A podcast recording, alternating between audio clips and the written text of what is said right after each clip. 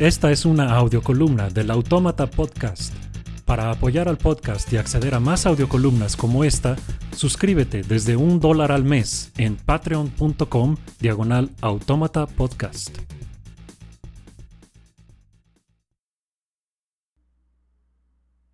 Tras verse acorralado por las críticas irrefutables de George Orwell, un estalinista trató de justificarse, diciendo que ni modo, los campos de concentración, las hambrunas, los fusilados y los exiliados eran parte de un sacrificio necesario para finalmente establecer la utopía.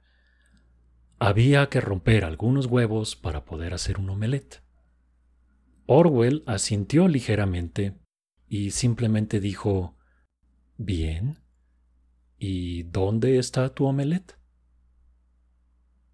Quienes hayan pasado por tan solo un poco de estudio y debate sobre la existencia o no existencia de Dios, se habrán topado con el argumento, es un decir, de que el ateísmo es solo otra religión.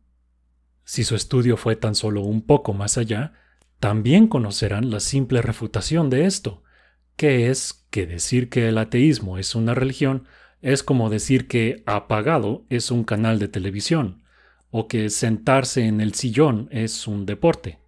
Las palabras tienen significados y la ausencia de una religión no es una religión.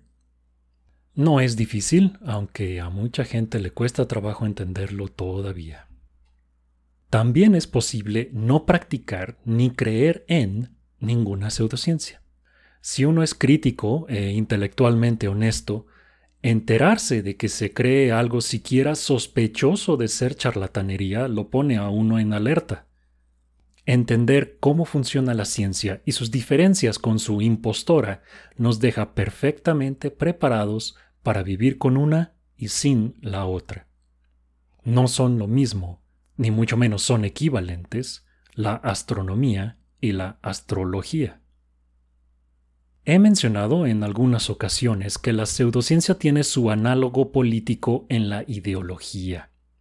Creo que la ideología no recibe suficiente crítica, y me parece que se debe a que tantos creen que uno no puede evitar tener ideología, de la misma manera que creen que el ateísmo es solo otra religión, o que la diferencia entre ciencia y pseudociencia es cuestión de percepción personal. Creen, en resumen, que evitar la ideología es una ideología. Por supuesto, están equivocados. Religión, pseudociencia e ideología siguen un mismo patrón de irracionalidad que las agrupa bajo la misma categoría mayor de la superstición.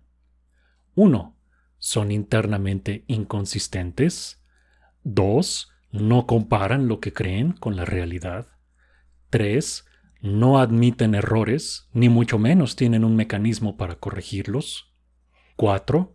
Si cambian, lo hacen solamente por presión externa, pero nunca lo reconocen. Dicen cosas como nosotros siempre habíamos dicho que... 5. Fabrican conspiraciones en su contra. 6. Los conflictos internos son irresolubles y llevan a denuncias, cismas y cacerías de brujas. Cuanto más ideologizada esté una rama de conocimiento humano, más inmadura es. Existen físicos de izquierda, centro o derecha, pero no existe física de izquierda, centro o derecha. Simplemente es irrelevante eso. Lo mismo no puede decirse, todavía, de la economía o la política. Si éstas pretenden describir y entender la realidad, como dicen hacerlo, esto es muy preocupante. Hay un núcleo de conocimiento que todos los politólogos y economistas comparten, pero es todavía muy pequeño y está todavía muy contaminado por las supersticiones prevalentes en cada una, como la física del siglo XVIII que todavía buscaba lugares para Dios en las ecuaciones. Hay pioneros y honrosas excepciones que buscan entender al mundo como es, pero todavía tienen que luchar contra los ideólogos, los teólogos y charlatanes, que quedan en sus universidades, institutos y gobiernos. Nadie quiere poner su salud en manos de un medicamento falso, ni regalarle su dinero a un predicador falso. Sí, eso es redundante. Nadie cree, tampoco, que sea inevitable o aceptable caer en semejantes fraudes, o que dé igual elegir una opción auténtica que una falsa. ¿Por qué nos conformamos, entonces, con los fraudes de estafadores marxistas, anarquistas u objetivistas?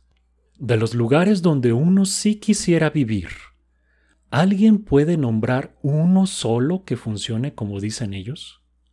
Si están hablando de la realidad, ¿dónde está su omelette?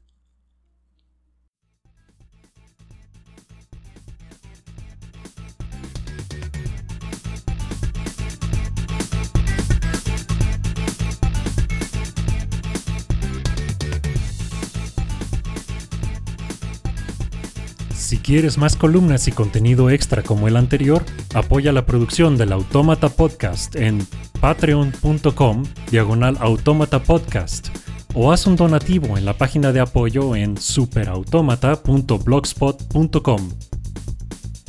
La música para las audiocolumnas es cortesía de sapsplat.com. Yo soy Héctor Mata, gracias por escuchar.